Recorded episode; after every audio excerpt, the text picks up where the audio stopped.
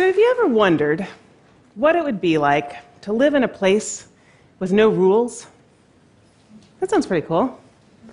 You wake up one morning, however, and you discover that the reason there are no rules is because there's no government and there are no laws. In fact, all social institutions have disappeared. So there's no schools, there's no hospitals, there's no police, there's no banks, there's no athletic clubs, there's no utilities. Well, I know a little bit about what this is like. Because when I was a medical student in 1999, I worked in a refugee camp in the Balkans during the Kosovo War. And when the war was over, I got permission, unbelievably, from my medical school to take some time off and follow some of the families that I had befriended in the camp back to their village in Kosovo and understand how they navigated life in this post war setting.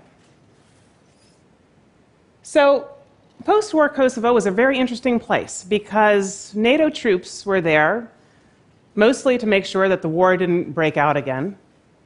But other than that, it was actually a lawless place. And almost every social institution, both public and private, had been destroyed. So, I can tell you that when you go into one of these situations and settings, it is absolutely thrilling for about 30 minutes because that's about how long it takes before you run into a situation where you realize how incredibly vulnerable you are. For me, that moment came when I had to cross the first checkpoint. And I realized as I, as I drove up that I would be negotiating passage through this checkpoint with a heavily armed individual who, if he decided to shoot me right then and there, he actually wouldn't be doing anything illegal. But the sense of vulnerability that I had was absolutely nothing in comparison to the vulnerability of the families that I got to know over that year. You see, life in a society where there are no social institutions is riddled with danger and uncertainty and simple questions like, what are we going to eat tonight, are very complicated to answer. Questions about security, when you don't have any security systems, are terrifying. It's that altercation I had with that neighbor down the block going to turn into a violent episode that will end my life or my family's life? Health concerns, when there is no health system, are also terrifying. I listened as many families had to sort through questions like My infant has a fever. What am I going to do? My sister, who is pregnant, is bleeding. What should I do? Who should I turn to? Where are the doctors? Where are the nurses? If I could find one, are they trustworthy? How will I pay them? In what currency will I pay them? If I need medications, where will I find them? If I take those medications, are they actually counterfeits? And on and on.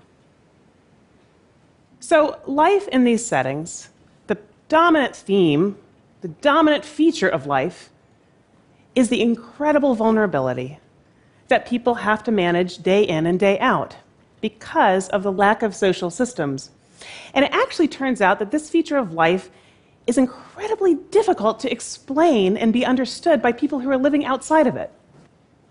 So I discovered this when I left Kosovo, I came back to Boston, I became a physician, I became a global public health policy researcher.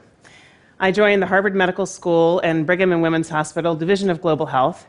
And I, as a researcher, really wanted to get started on this problem right away. I was like, how do we reduce the crushing vulnerability of people living in these types of fragile settings?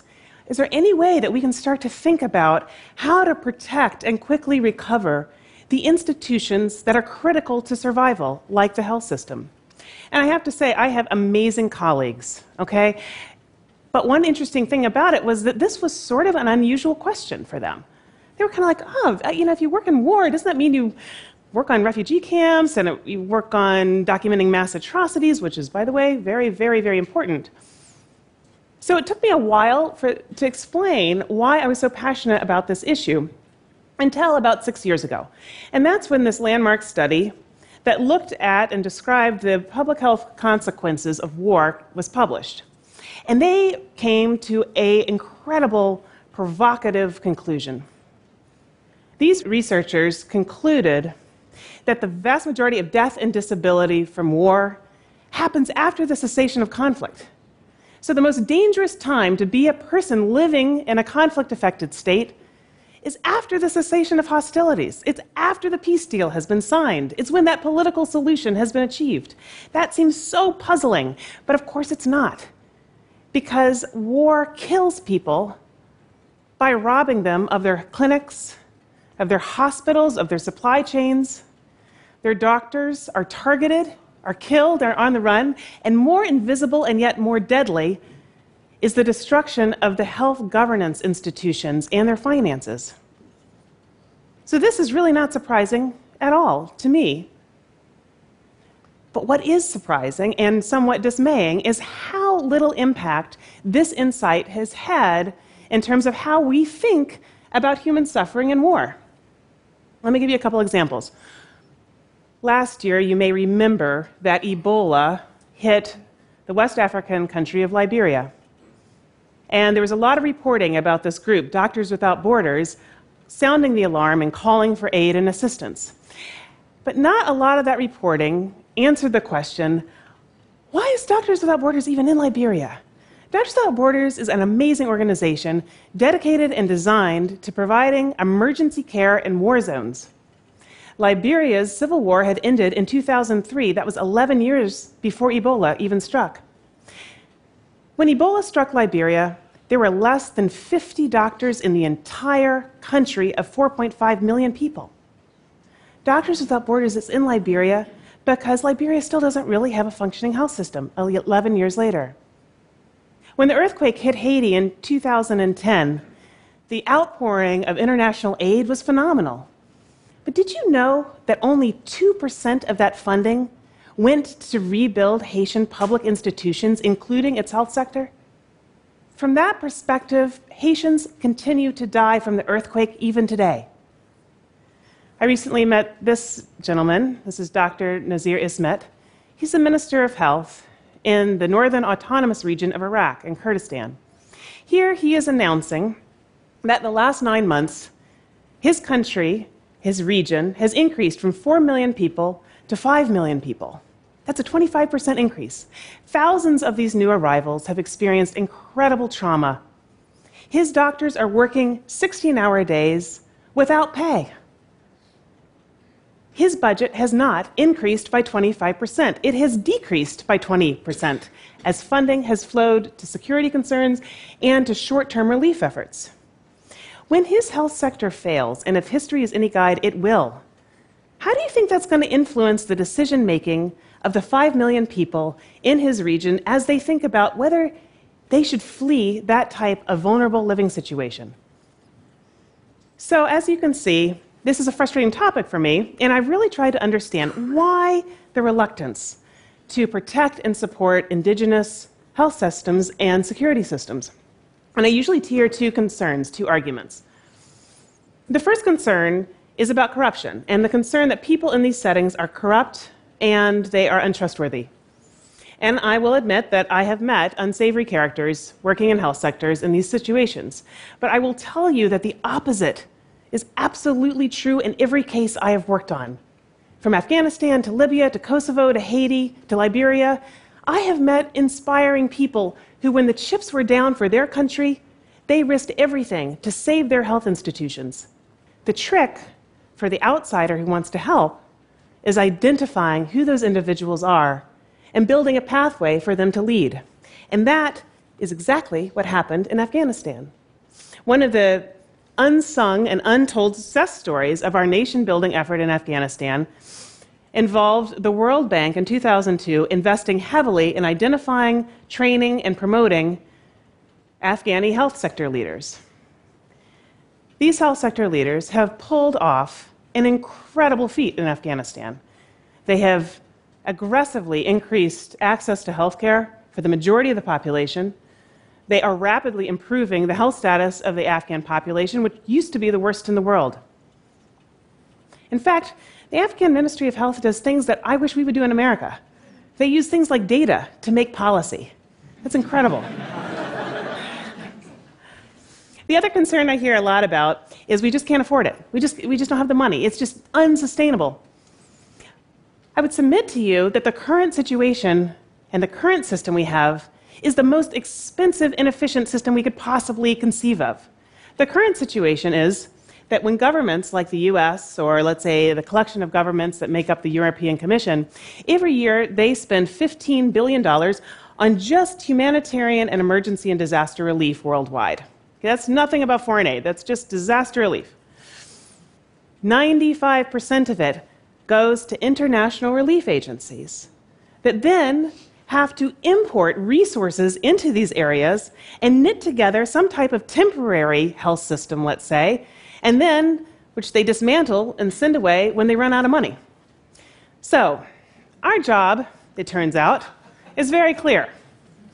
We, as the global health community policy experts, our first job is we need to become experts in what and how to monitor the strengths and vulnerabilities of health systems in threatened situations.